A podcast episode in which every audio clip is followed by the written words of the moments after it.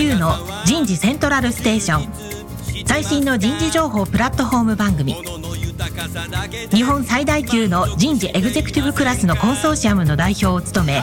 シンガーソングライターとしても活躍する楠田優が有名企業の人事や人事をサポートする企業の方をゲストに迎えて第4次産業革命時代に我が国の人事がなすべきことを模索しながら情報提供していきます。この番組は株式会社アイプラグ。タレンタ株式会社。株式会社セルム。株式会社 AW ステージの提供でお送りいたします。だけですか。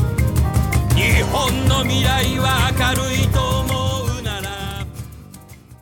楠田優の人事セントラルステーション最新の人事情報プラットフォーム番組パーソナリティの楠田優です。えー、皆さんこんにちは。もうだいぶ暖かくなってね、さっきもね、外に歩いてきたんですけどね、なんだ結構マスクしてないじゃんみたいな形でね。それからなんか最近ね、あの、自転車乗るときはヘルメット被りましょうみたいな言って、でもそれは被んなくてもいいんですよみたいな。被らなくてもいいって言ったら被んないですよね。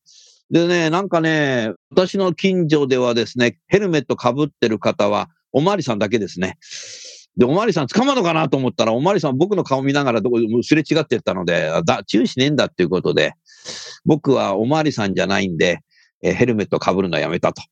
いうことにしていますけども、ただね、僕はあの、第二京浜沿いのマンションに今日はいますけども、まあ家が3つあるっていうこともあって、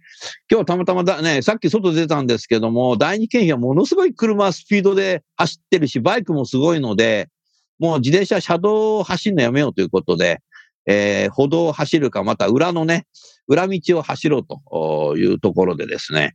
えー、裏道を走りながら飲食のうまそうな店を探しながら、ふらふら自転車で走るということで、これならまあ、ヘルメットいらねえだろうと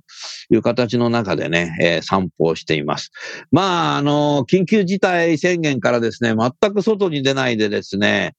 もう本当に飲食も閉まってしまいましたけども、これからね、もう堂々と外に出てね、自転車で乗ってですね、うまいもの食いに行きたいなって、そんなふうに思ってる今日この頃です。さあ、今日お送りするテーマは、食品業界におけるこれからの新卒採用になります。そうですね。まあゲストの方をご紹介する前に、この食品業界ということを考えたときに、まあ、あの、いい食住ということを考えたときに、やっぱりね、飯は食わないといけないねということで、まあ、人間は3食食いましょうということで、1億2000万人いればね、そのぐらいね、1日にみんな食うんだろうなと、それを360億かけたらものすごい量を、食べますよね、ということだと思うんですけども、まあ、住むところはね、まあ、狭い部屋に5、6人一緒になって寝たっていいわけなので、一人一部屋、日本はない方が多いと思いますし、着るものはね、一丁らでも大丈夫だと思いますので、もう洗濯すれば綺麗になっちゃうので、そんなたくさんやらなくてもいいんですけども、365枚スーツ持ってる人なんか誰もいないだろうし、ただ食い物はね、やはりね、1合のご飯を6人で分けるなんて、こんなんありえないわけでね。今日の夕飯は讃岐うどんを1人1本ずつですよなんて、こんなのもありえないわけなので、やはりね、どうしていけばいいかってことですよね。さあ、で、その中でね、人事的な発想から言うと、えー、2000年直前からですね、21世紀ぐらいになった時に、どこの会社もですね、えー、まず食品のリテールお店全国展開してるようなところからですね、人手不足になりましたよね。これはあの、フォーマル的にもデータが出てきてますし、インフォーマルにも出てきています。ですから、こう全国展開すると、地方で学生の高校生のアルバイトがいないということで、まあ始めるのは、あの、他店、競合店が時給を上げたでうちも上げませんかっていう形の中で経営が判断して時給を上げるとですね、縦も上げていくっていうことですね。時給上げてばっかりいることによって、肝心なのは私もよく指導しましたけど、会社の中の事業の付加価値生産性を上げなかったら、利益率がどんどん下がっちゃうよって、で、いわゆるリテールはまあ、粗利の世界になってくるので、踏んだり蹴ったりになっちゃうよということで、え時給を上げることだけではなくて、アルバイトのね、事業として付加価値生産性を上げなきゃダメじゃないかっていう形なんで、付加価値生産性を上げるには、大卒の新入社員で入った人たちが、付加価値生産性を上げられるような事業を発想するようにそれを承認していくような会社にしていかないと、踏んだり蹴ったりになっちゃうよということは、だいぶ私は指導したかなというふうに思ってます。で、今ここに来て2020年代になりました。コロナになってね、飲食業非常に大変になってしまいました。メーカーさんもね、おろしてるところは飲食だったり、スーパーだったりね、コンビニだったりするわけですので、なかなか外に出てこないということで売れないよみたいな形っていうのと、あとは最近やっぱメーカーさんに行くと、やっぱりね、仕入れが高くなったんで、値上げするしかないんですよっていう形の中でね、ね値上げをしたんだけども、まあ、ちょっと良くないんで賃上げもできませんという形の中でね、かなり苦労してるかなという、そんなふうに思います。とは言いながらね、日本はまだまだ当分1億2000万人ぐらい人口維持していくし、人生100年時代という形になってきてるので、人口は減ってますけど、長生きしちゃうので、空量は変わんねえじゃねえかっていうふうに思うんですね。ただ私はもう今年の9月に70歳になるんで、もう丼物は半分にしてると、いうことにしてます。でもあの頭大盛りとかって注文したんですけど、まあそういう中でね、中野さん。はい。最近さ、1日4食食っちゃうんだよね、はい、俺ね。えー、そうなん本当。はい、俺でさ、あなたよく知ってるけど、僕が一緒に会社やってる田村や社長から怒られちゃってさ。はいはい。何4食も食べてんの？とかっつってさ。はい。ねえ。まあだから1日2食の人もいるだろうから、はい、まあ平均したら日本人は1日3食食べてるのかなと思いますけど、はいね、まあ大食いですよね、僕はね。うん、だから何歳までね、こうやって食べていけるかわからないけども、少子化になってるけど高齢化になってるので、えー、やっぱり、ね、食べるっていうことはアンチエイジングかなっていうふうに思ってるし、食べないとやる気出てこないので、はい、そうそう。だからこれ終わったらね、多分ね、あの、なんかあの、讃岐うどんかなんか出るかなと思って一生懸命今喋っておりますけど、後でコマーシャルタイムやるということで。田村彩の健康ポイント。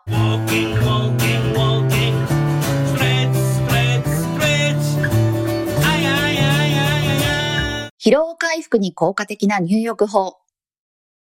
疲れが溜まった時に入るお風呂は格別です。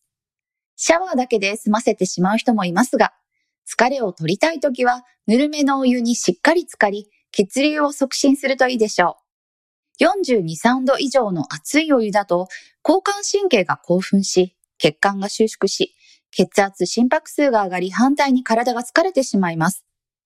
40度程度のぬるめのお湯にゆっくり浸かると、心も体もリラックスでき、深部体温が上がり、深い眠りにつくことができます。疲労回復に効果的な入浴法。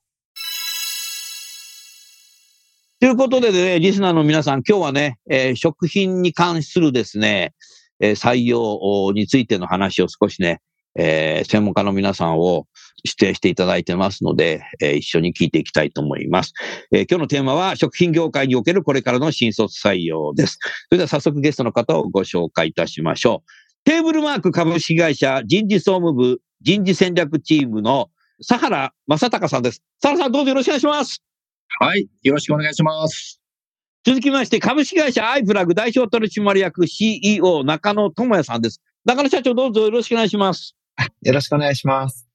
もう一方、株式会社マキシマイズ代表取締役社長の三浦力さんです。三浦社長どうぞよろしくお願いします。よろしくお願いします。中野社長。はい。今日は昼ご飯は何食べましたか？今日はですね、焼きそばですね。焼きそばか。はい、はい。俺はね、僕ミュージシャンやってて、今日ギタリストの柳生くん来てたんで、柳生くんとさっきラーメン屋行った。あ、そうなんですね。おお今日麺が麺だね。はい、三浦さんは？今日あの、社員メンバー一緒にインドカレーをデリバリーして食べました。インドカレー食いてえな あのね、今ね、ロンドンでね、カツカリーが流行ってんだって。へこの間ね、僕の教え子が、イギリス、ロンドンに駐在してるんで、夜中3時ぐらいに電話してさ、今何食ってきたのって言ったらカツカリーですとか、なんでカツカリーなのとかっていや、今ね、ロンドンでカツカリーがね、流行ってんですよ。まあ、もともとインドはね、英国がね、関係してたっていうのもあるんだろうけど、うん、で、カツカリーって書いてあるから言ったらね、カツが入ってないんですよ、とか。だから日本式のカレーのことをカツカレーっていうみたいで、ね文句言えないんで、カツの入ってないカツカレーを食べていきました。だけども カレーいいね。うん、すごくいいね。サーラさんは何食べたの今日？えー、うどん屋なんですけど、実は味噌ラーメンで。ちょっと愛社精神がないって言われそうなんですけど。えーこの番組は、あの、社長も聞いてますよ。そこカットお願いします。いやいや、カットしなくてもいい。ラーメンを食べてうどんのうまさを信じると。そうですよね。おっしゃる通りです。はい。うんじゃあ今日は焼きそばと、えーラーメンとカレーです。カレーだったということでね。でも全部ね、うどんと関係してますよね。麺でもあるし、カレーうどんもうまいしさ。うん。うん。ということだよね。うん、そういうことでね、日本人好きだよね。うどんとか、ラーメンとか、焼きそばとか、カレーとかさ。これ取り上げられたらもう、いなんか生きる力がなくなるような気がするけど、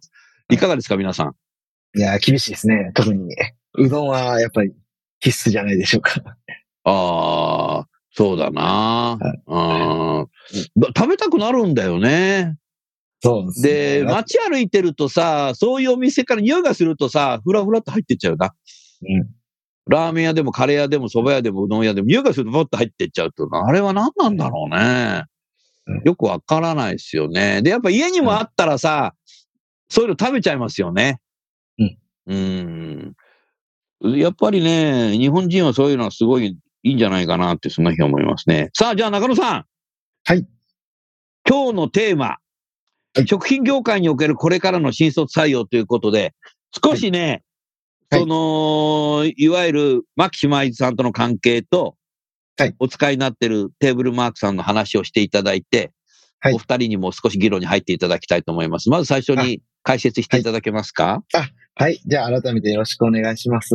まあ、弊社はですね、あの、オファーボックスっていう新卒採用の、あの、まあ、マッチングプラットフォームを提供している会社なんですけど、昨年の9月に、あの、マキシマイズの三浦さんとお会いしてですね、で、一緒に、あの、まあ、この新卒の採用市場、あの、より盛り上げていこうという形で、今、ファッション業務提供させていただいて、まあ、グループとして積極的にこう、展開をしていっております。で、今回ちょっとあの、まあ、私も実はもっと深く聞きたいなっていう、あの、聞きたい側の、あの、立ち位置ではあるんですけど、あの、牧島一社は、あの、つながる就活っていう、あの、サービスを展開してまして、あの、はい食っていう領域に特化して、まあ、この業界自体をこう、あの、企業さんとも一緒に、大学も一緒にですね、盛り上げていくっていうことをされてるんですね。うん。はい。で、私は、まあ、あの、オファーボックスのこのサービスを通じて、大学生の第一志望の業界のパーセンテージが結構毎年徐々に変わっていくのを見ててですね、やっぱりこう、人材財としてですね、採用して、こう、企業を発展していこうとするとですね、あの、一社でやるよりも、業界全体をいかにこう盛り上げていくか、それをこう、まあ、学生さんであり、大学を伝えていくことで、もっとこう、なんか、短期的な数年の話になって、5年、10年、20年先を、まあ、明るくするという非常にできるんじゃないかなっていうふうに思ってます。まさにそれを実践されている、あの、牧島津の三浦さんと、それをこう、使われてるっていうですね、えー形で、サラさんにもちょっと、私も質問する側として今日は、あの、いろいろお聞かせいただければなというふうに思っております。なるほどね。あのーはいそれは非常に重要ですよね。なかなかやっぱり日本は株式会社の会社の数が多い。はいえーので、そのたくさんの会社を学生が就職活動時期だけでは、とてもじゃないけども、把握することは難しい、と思いますね。でそういう中で、やはり学生さんの思考というものもどんどん変わってくるんですけども、変わっていても学生さんもさ、社会人も食べますからね。はい。だから食べるというところがつい忘れがちなんだけども、んそれをやっぱりさ、いろんなものでこう見せていくっていうのが、こう重要だと思うんだよね。はい。だから昔でやるとさ、ラーメン屋さんはラーメン屋さん、うどん屋さんはうどん屋さん、カレー屋さんはカレー屋さんって言うけど、今なんかショッピングセンター行ったらさ、一つのフロアにさ、どれでも注文できるようになってんじゃない、はい。だから僕なんかあの子供連れてったり孫がぞろぞろいますけど、家族で行くとさ、みんな食べたいものが違うからさ、うん子供を優先にさ、なんかおじいちゃんはなんか食べたくない店に入ることがあるんだけど、もうそういうショッピングセンター行くとさ、もう好きなとこみんな行ってさ、結局僕はお金払うんだけど、はいみんな一つのテーブルの中で好きなもの食べて。だからだからまだそうなった時に、この新卒の採用のやり方も一緒なんじゃないかなっていうふうに、はい。ヒントとしてはそこがあるんじゃないかなと思ったけども、はい。あのー皆さんいかがですか？そうですね。あの、つながる就活というプロジェクトの着想もですね、あの、学生さんの視野を広げていくみたいなところが結構大きなポイントでして、まあ、ここが、あの、大学さんから非常に理解をいただいて、応援いただいてるかなと思っていて、まあ、食品って非常に身近な会社に就活生が集中しちゃう傾向がある業界だと思ってまして、うん。でも、食に関わるって一言で言っても、実はいろんな関わり方があるし、いろんな会社があるっていう、この視点をまずインストールすることによって、まあ、自分の選択肢を広げるってことができるんだろうなと思っていまして、まあ、つながる就活としては、食品をつながりという視点で、サプライチェーン全体をちゃんと理解しましょうっていうメッセージでやってるんですけども、まあ、そこはあの、入り口は学生の視野を広げるとか、リアルをつかむみたいなところからスタートし、で、そこに企業様も、あの、じゃあ、うちもそれに乗っかりますっていう形で応援いただいてるみたいな、そんな構造になってるかなと思ってます。うん。今やっぱマス広告はテレビコマーシャルだけではなくなってると思うんですよね。かつてはまあ2000年代ぐらいまではやっぱりテレビでコマーシャルやるのって食品メーカーさんとか多くてさ、えー売り出し中のタレントさんとか出してさ、多額な費用使ってこう、キャッチフレーズして、なんか有名な曲かけてさ、やるとさ、みんなもうそれ食べ行くみたいなイメージがあったけども、今はもうね、テレビも見るけども、そうじゃない。別なネットのね、いろんなサービス見たり、いろんなことをしてくるので、あんまりなんかそういう形の中でやるっていう、だからいわゆる消費者としてはそれいいんだけども、果たしてその消費者として聞いたものをそこに、を就職活動で見るだけじゃなくて、もっとたくさん会社があるんで、あの別のものを視野を広げるっていうことでは、今、ミラさんの言ったことっていうのはね、正しい道のりなんじゃないかなって、そんなふうに思いましたね。うん、なるほどな。実際さ、あのー今日はエンドユーザーさんということで、テーブルマークさん、あのー使っていただいてるみたいですけども、いつ頃からご利用されたんですか？そうですね。あの、まあ、私が着任する前、4年ぐらい前ですかね。ええやはりあの、これだけたくさんのですね、食品業界を希望している学生さんとですね、このアクセスできるっていうのはですね、やっぱりすごい魅力だと私も思ってましてですね。うん。まあ実際すごくこうなんだ志望度が高いというかですね、そういった形がね、やっぱりたくさん揃ってますので、なんとかその中で、あの、やっぱり食品製造業って全国で5万社あるって私聞いてるんですけど。5万社あんの？ええ。あの、もちろん家庭用もあれば、業務用もあれば中食ですとか、あとは原料メーカーみたいなね、うん。ところもあるんですけど、うん。まあその中でいかにこうね、差異を作り出して、まああのテーブルマークの魅力をですね、あのまあね、学生の方に知っていただくようにですね、まあ努力しているというのが今現状ですね。はい。5万食ってさ、中野さん、1日3食食べてさ、はい。50年かかるよ。それは大変ですね。だから、まあ、ご飯3歳ぐらいから食べて、53歳の時にはい、はい。全部達成みたいな。はい。だから、生涯に1回しかお世話にならないの。でも、そんなことして食べてる人いないけどさ。はい、はい。うん、5万っていう数字を単純に計算したらそうなるよね、中野さん。はい、はい。いや衝撃的ですね。うん。どなたかさ、そのやっぱ食品メーカーさんに応募するような学生っていうの、なんか、あの、傾向がありそうですか？はい。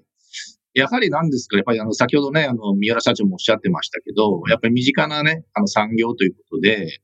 皆さんが食卓をですね、囲んで、笑顔でコミュニケーションをとってる、そういうシチュエーションに関わりたいとかですね。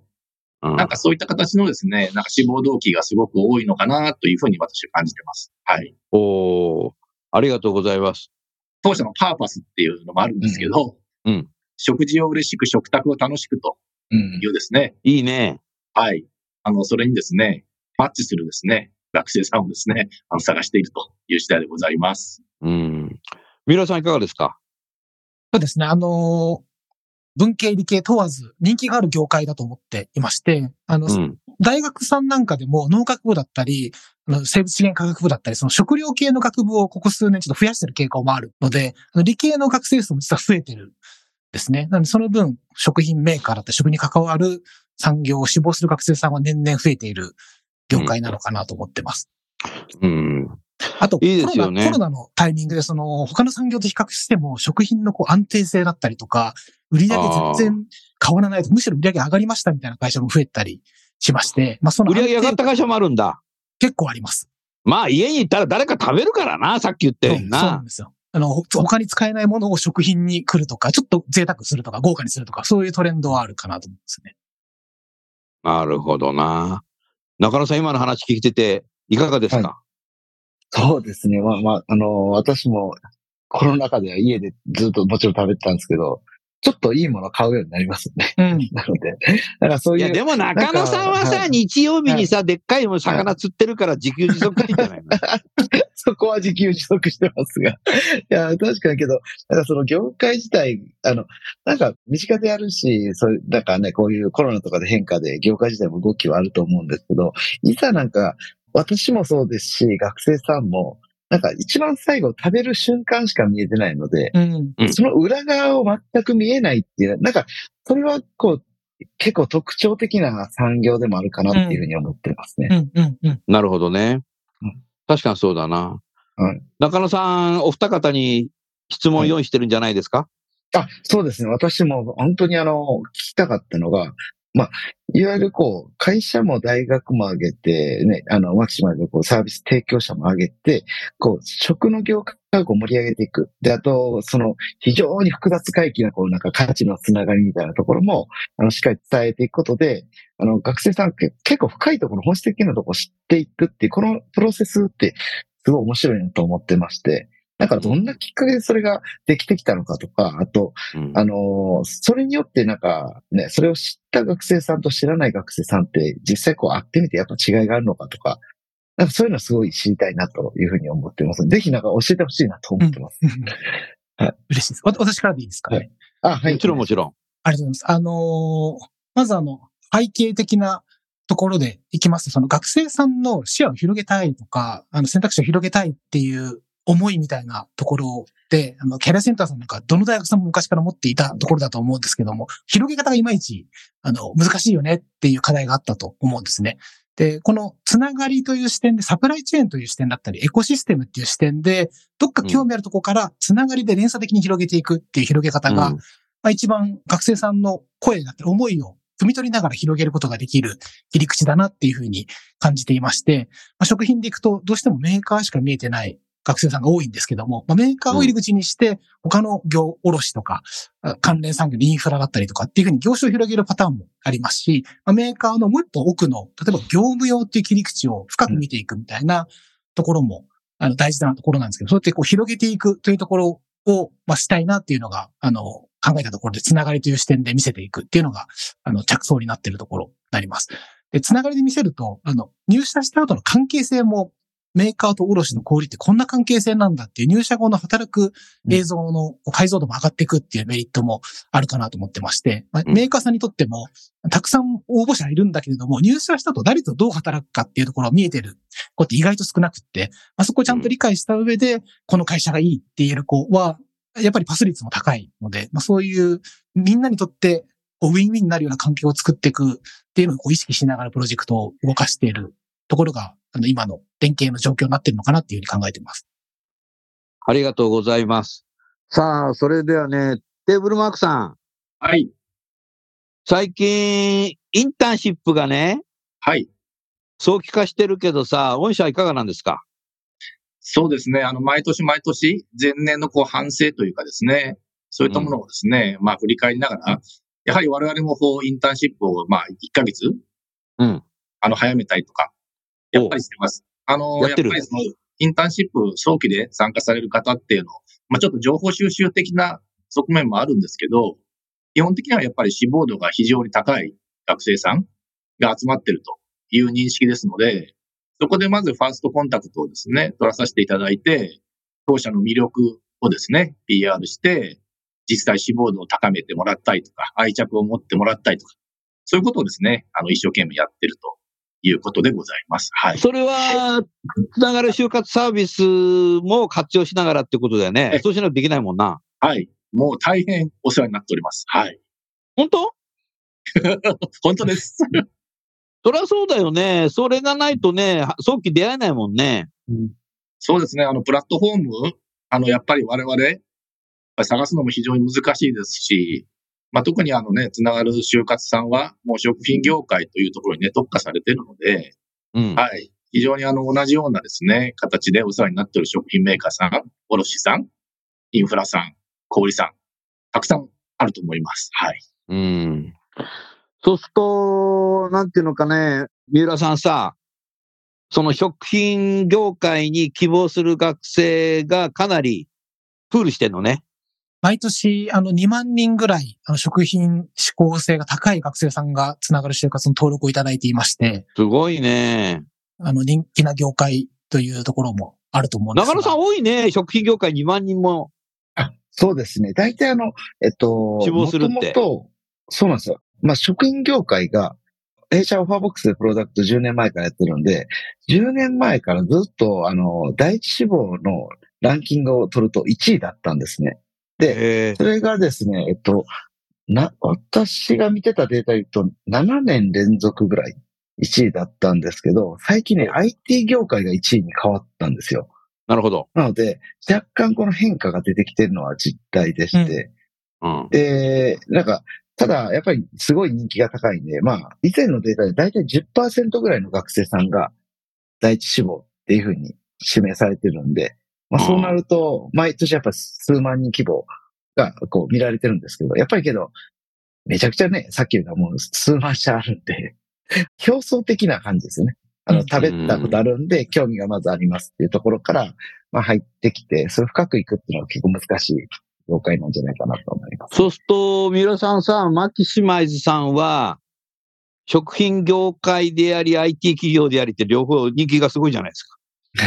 不不動じゃないですか。IT かける食品でしょ？そうですね。あの、今、業界特化型で食品をテーマに展開をしているんですけども、あの、引き続き食品を大切にしながら拡大をするんですけども、今後、うん産業別にこういったエコシステムとかサプライチェーンを、まあ、紐解いていくっていうのが私たちの得意なアプローチなので、今後どんどん展開をしていこうと思ってまして、あの、25卒、来年から実は食の次は旅っていうテーマで準備を実はしておりまして、旅旅産業もあの紐解いていこうという準備をしております。ああ、いいですね。実際にインターンシップは結構早期化しながら、どんな内容を体験できるんですか、学生さんは。そうですね。まあ、あの、ホームページ上で、あの、わかるような情報っていうのはですね、まあ、我々なるべくこう、なんだろう、集約していってですね。うんあ。とはまあ、働くリアルという言い方、新しいのかどうかわかりませんけれども、うん。やっぱりこう、営業社員ならこういうお客さんに対してこういう仕事をしてますとかですね。うんそういったことですとか、あとはまあ少人数の座談会ですね。特にあの若手のですね、まあ2年目、3年目ぐらいのですね、まあ社員の声っていうのが一番あの就活学生にはですね、響くので、そういったところでまあきめ細かなですね、フォローをしながら、あのまあ会社に入った後のですね、仕事のイメージ作り、こんな人と働くんだ、こんな内容の仕事をするんだというのをですね、うまくこうね、あの説明をしてですね、まあ志望度を上げてもらうということをやっております。おおいいですね。まあ、働くリアルっておっしゃってたけども、このね、これから252627、当分大学1年生からオンライン授業になっちゃった、高校3年から高校2年から高校1年からオンラインになっちゃった人っていうのが、中野さん、随分当分続きそうだね。そうですね。24年卒の子たちが大学1年、2年生の時にオンラインでして、で、25卒は高3と大学1年生なそうので、ですよね。また、またちょっとこう動きが、あの、やっぱり違ううん、そうだよ形になるねか。なと思うんですね。はい。うん。まあ、だから、リアルが重要だよね。あと、やっぱりリテールじゃないから、どうやって仕事をしてるのかな、みたいなさ。あなんかそういうのっていうのはもう食品関係でもわからないですよね。うんうん。それをやっぱりインターンシップで体験してもらうといいね。うん。食品がいいところって食べれるというその圧倒的な強みを持ってると思ってまして、うん工場見学行ってこれができたものですってアウトプットしたものをこう体感できるっていうのはすごい強いパワーを持ってるなと思ってまして、そういう。食べれるの？食品なんで これ食べれますよっていう感じで直接ね、見てるだけじゃないのね。最近あのインターンシップもやっぱりちょっと対面に戻していこうって傾向は、あの各社ありまして、メーカーさんなんかも工場見学だったりとか、あの、社内、本社見学とあったり、対面に来た子の方が、結果的にこう選考のこう、進んでいく率が高かったりするっていうデータやっが出てるのでぱそれはね、やっぱりエクスペリエンスするっていうのが今重要でさ、そうですね。やっぱり体験、経験しないとさ、わからないよそうでねす。ね。画面上でさ、い匂いどうです？とかって言って、うん匂い出てこないもん、今の画面は。はいそうでしょ？で、うんそっち行きますよつってなんかさ、Wi-Fi 繋いだらさ、そっちにうどんが行くとかね、ありえないもん、まだ。は いねえ。24世紀ぐらいになったらできるかもしれないけど。うんはいだから、そう考えたときやっぱり食品は特にやっぱりリアルにやった方が良さそうですね。うんううんんうん。大変だけどね。うんインターンシップは現場の方にも協力してもらわなきゃいけないんじゃないかなと思ったけど、現場の方は協力的ですか？はい、そうですね。おかげさまで、あの、まあ、毎回毎回ですね、嫌な顔せずに協力していただいているのはですね、本当非常にね、感謝しております。パーパス通り。そうですね。あのね、インターンシップを楽しくというパーパスでもね、うんあればいいかなと思いますけども、はい。でもそうやって早期のインターンシップやった方が最終的にエントリーして面接して、えー内定もらって入社してくると、現場の方に配属した時も、ずいぶん前から来てた君だよね、みたいな。うんそれはありそうですね。え、まさにおっしゃる通りで、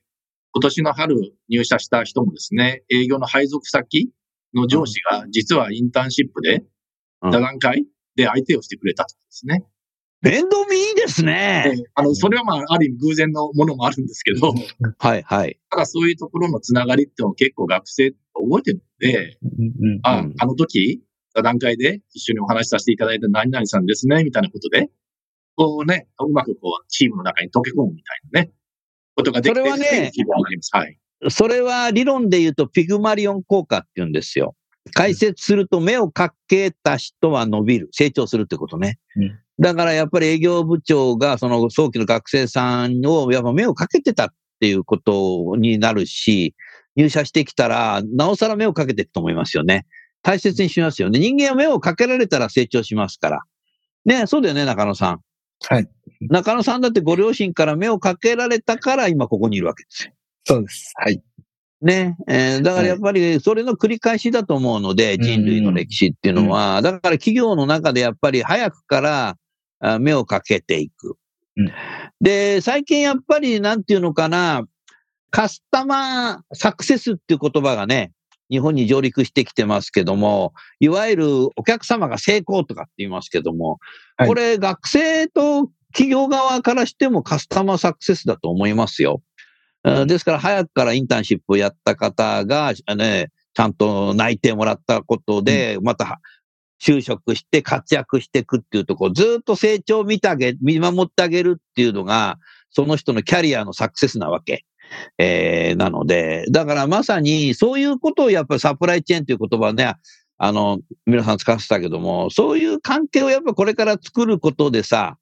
リテンション的にも全然いいし、あの、そういう人の方が成長するだろうし、うん。そういう人が人手不足ではなくて人材になって、うん。えーやがてもう幹部になっていくということですので、えーそういうことをやっぱり業界全体で、あの、作っていくっていうのが重要かなっていうふうに、皆さんどうだろう？思ったね。ま、まさに、まさにその視点だと思ってまして、うん。あの、どうしても会社が採用できる人数って限られてると思ってまして、採用できない方方が数は多いので、採用活動の中でその会社の考え方とかポジションとかもちゃんと伝えながら業界全体をみんなで盛り上げるっていう、うん。この形ができると、結果的に、あの、自社には来れなかったけど、お客様のバイヤーにその人が入社するとか、そんな関係性があの全然あり得るところなので、そういう業界でまとまって、みんなで人を育てるとか、正しく理解をしてもらってフィットする場所を選んでもらうとかっていう、そんな思いが業界を盛り上げてくれる大事かなと思ってます。うん、そうだね。実際にテーブルマークさんは今年4月に入社した社員は男女の比率ってアバウトどんな感じになってんの？えっ、とですね、トータル21名の入社なんですけど、はいうんえー女性の方が多いです。女性の多いの？はい。女性って人気なんだね、やっぱり。やっぱり食品業界すごく女性がから人気がありまして、女性はやっぱ食べるものに対してのこだわりがすごいもんな。そうですね。あの、常日頃こうね、料理をしたりとか、うんそういう形で接してるので、やっぱりそういうあの雑誌もよく見てる。るしね。ネットもよく見てるしね。はい。それはじゃあ素晴らしいね。でもそういう人たちを本当にね、あの、大切に育てていって、管理職になり、幹部になりっていうことで、長期的にね、育てていって、ピグマリオン効果じゃない、目をかけていっていただければいいね。そうすると女性の意見もちゃんと聞ける会社の風土があるんですね。そうですね。あの、我々、あの、人材の財って財産の財っていうことでですね、あの、呼んでまして、まさに先ほどからね、あの、お声掛けいただいてる部分のですね、まあ、サプライチェーンですとか、あるいはそういったところにもね、つながるのかな、というふうに思ってます。おーいいね。うん。女性が多い職場って良さそうだね。アイプラグさんは男女比率どのぐらいですか？うちはだいたい女性比率が45%ぐらいですね。おーだいぶ増えてきたね。あ、そうです。もうずっとね、創業は男3人だったんですけど、その後半々になってずーっとそれぐらいの割合です。おーはい人類の半分は女性だから、はいあと5%頑張んないとね。そうですね。はい。うん、人類の平均と同じぐらいにしていくっていうのが、はいやっぱり重要なんじゃないかな。はい。そうですね。はい。うん、でも食品は、消費者は女性の方が多そうですね。うん女性の意見が多そうですね。うん、だからやっぱ女性が見る、女性が手にする、女性が口にするっていうことで、何か業績も関係しそうですけど、いかがですか？そうですね。ええ。あの、もちろん、あの、まず、あの、購入する方は女性なんですけど、実際食べる方っていうのはやっぱりね、様々なので、ああ、そりゃそうだ。ええですから、まあ、我々としてはですね、あくまで、まあ、あの、女性を対象とした、こう、マーケティングをしながらもですね、やっぱりこう、Z 世代からですね、まあ、今、少子高齢化、高齢化世代までですね、ちょっとこう、幅広く、あの、ニーズを拾えるような商品をですね、今考えているという状況です。いいですね。女性が女性がっていうとなんかレッテル貼っちゃってなんか色眼鏡見てるの感じだけど、でもな、絶対そうだよな。うん。だから女性の意見も聞きながら新しい商品の開発だとか営業のやり方だとか、えもうね、あ今までと違う視点で今の時代に合った形で、あの、開拓する、変革していくことっていうのが増えそうですね。そうですね。うんはい。いいですね。ありがとうございました。楠田優のヒューマンリソースミュージック。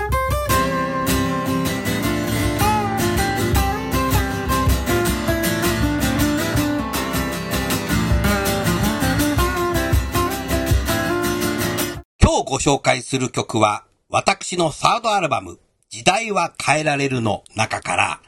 7曲目に入っている Way Way Way。この曲は、今、企業の中では、ウェイの浸透、理念の浸透、一生懸命やってらっしゃると思いますが、それをイメージした曲になります。それでは早速聴いてみましょう。ウェイ、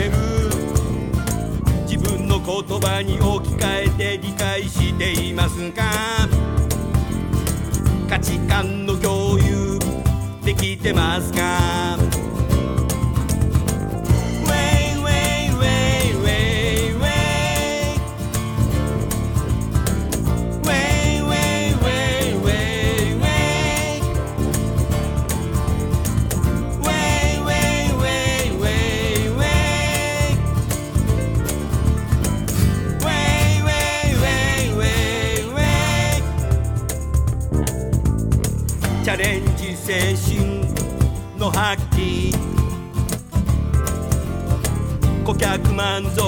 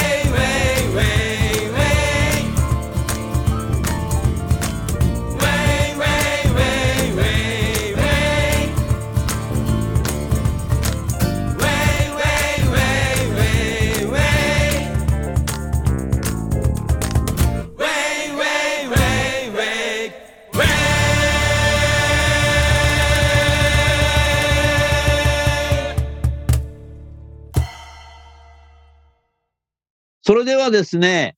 最後に三方にですね、えー、リスナーの皆さんに何かメッセージを添えて、えー終わりたいと思います。じゃあ、田原さん、三浦さん、中野さんの順でね、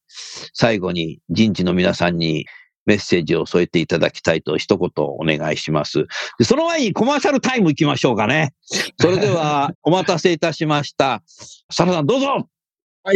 えーテーブルマーク株式会社です。当社の冷凍讃岐うどん、あとですね、ごっつうまいお好み焼きといったね、シリーズを中心としたですね、冷凍食品とですね、あとパックご飯、レンジでチンしてで2分でできるというですね、パックご飯を中心とした食品メーカーです。あの、食事を嬉しく食卓を楽しくというのをパーパスとしてですね、え皆さんの食に寄り添ってですね、必要とされる企業を目指して頑張っております。えー冷凍讃岐うどんですね、あの、年間5億食ね、我々販売しております。5億食販売してんの？ええ、あの、5 1億2000万人の人がいますんで、1人年間4食ぐらいですね、食べている計算になります。ぜひですね、あの、スーパーさん、コンビニさん、ドラッグストアさん、その他ね、冷食売り場でね、買っていただきたいと思います。また、業務用でもですね、ちょっとチェーン名は言えませんが、いろんな外食チェーンさんでですね、少しの冷凍うどんを扱っていただいております。ぜひ皆さんよろしくお願いいたします。どうもありがとうございました。それでは引き続きですね、サーラさんに、えーリスナーの皆さんにメッセージを添えて終わりたいと思います。サーラさんどうぞよろしくお願いします。そうですね。あのーまあ、売り手市場って言われてますけれど、まあ、今後もですね、あの、まあ、少子化含めて、そういうですね、時代は続くのかなというふうに思っております。あのー我々としてもですね、最近のあの、就活学生のコメントをやっぱり確認するとですね、やっぱ企業理念だとかね、あるいはこう社会的意義働いている上でのですね、そういったところが非常にキーワードとして出てくるところがありますので、ぜひそういったところでですね、あの、まあ、全社を挙げてですね、まあ、そういったあの組織風土をですね、高めていってですね、あの、人気のあるですね、企業ということでですね、認められてね、いただきたい、認められていただくようにですね、頑張りたいと思いますので、よろしくお願いします。すいません、ちょっと噛んじゃいました。はい。どうもありがとうございました。うどんも噛んでいいんですよ。あの、腰がありますので、よく噛んでください。はーい。さあ、じゃあ続きまして、マキシマイズの三浦さんどうぞよろしくお願いします。はい、ありがとうございます。つながる就活は、あの、毎年2万人近い食品指向性高い学生さんが使ってくれてるプロジェクトになっておりまして、すごいね。ありがとうございます。食品業界特化型のイベントを今オンラインでやってるんですけども、一つのイベントやると5000人とか1日であの視聴いただけるそんな来るんだ。そうな、おかげさまでたくさんの方が視聴いただいているイベントも展開をしております。で、あの、このプロジェクトも、あの、学生さんにとって視野を広げるとか、入社後のリアルを見せていくっていうことが、会社さんの採用にも直接的につながると思うんですが、もうちょっと先の業界を発展させていくとか、学生さんのキャリアをフィットしたものを提供していくっていう、まあ、大きな思いに、大学さんと企業さんが、あの、共感いただいて協力いただいているのかなというふうに思っていまして、この場をもっともっと大きくしながら、業界特化型で学生さんにとって選択肢を広げていきながら、納得する就活を作っていくっていうことを皆さんと熱い思いを持ってやっていきたいなと思っているので、ぜひ、あの、引き続きプロジェクトを応援していただけるような企業さん、大学さんとあの会いたいなと思っていますんで、あの、繋がれたら嬉しいなと思っております。今日はありがとうございました。ありがとうございました。それでは最後に中野さんどうぞよろしくお願いいたします。はい、今日はありがとうございました。あの、最後コメントを聞きながらですね、えー、テーブルマーク社のちょっと商品をポチりましたんで、あと後で 食べたいなと思います。あの、やはりあの、私もこの採用業界ずっと長くいるんですけど、やっぱりなんか、一社一社のこう採用課題を解決するだけでは、やっぱりこのこの先の日本の未来ってより明るくっていうのが、やっぱりスピードよくできないんじゃないかと思ってまして、で逆にこうなんか業界全体で、なんか複雑な構造になりながら、価値を提供できてるっていうのが日本の産業界の良さではあると思うんですよね。で、逆にこれ採用の観点で言うと、それはなかなか伝わらないっていうのは、業界上げてやっていくことで、なんかより、あの、この訴求ができて、で、働く前から理解し、で、覚悟を持って会社を選んで、その大きなバリューチェーンの中のこの一役を自分が似合うんだっていうマインドでですね、働いていくことで、あの、各業界ごともっと良くなるっていうことができるんじゃないかなっていうふうに思っています。で、私たちはまあその中で、あの、サービス提供会社として、えー、そういうことをですね、よりこう、加速させていきたいなと思ってるので、なんかあの、みんなでこう、あの、盛り上げていくことで、より良い日本を作っていけるんじゃないかと思ってますので、えー、そういった目線で一緒になんか取り組みを、えー、できたらなと思っております。今日は本当にありがとうございました。どうもありがとうございました。それでは最後にゲストの方をご紹介して番組を終わりましょう。えー、テーブルマークの佐原さん、アイプラグの中野さん、マキシマイズの皆さん、どうもありがとうございました。ありがとうございました。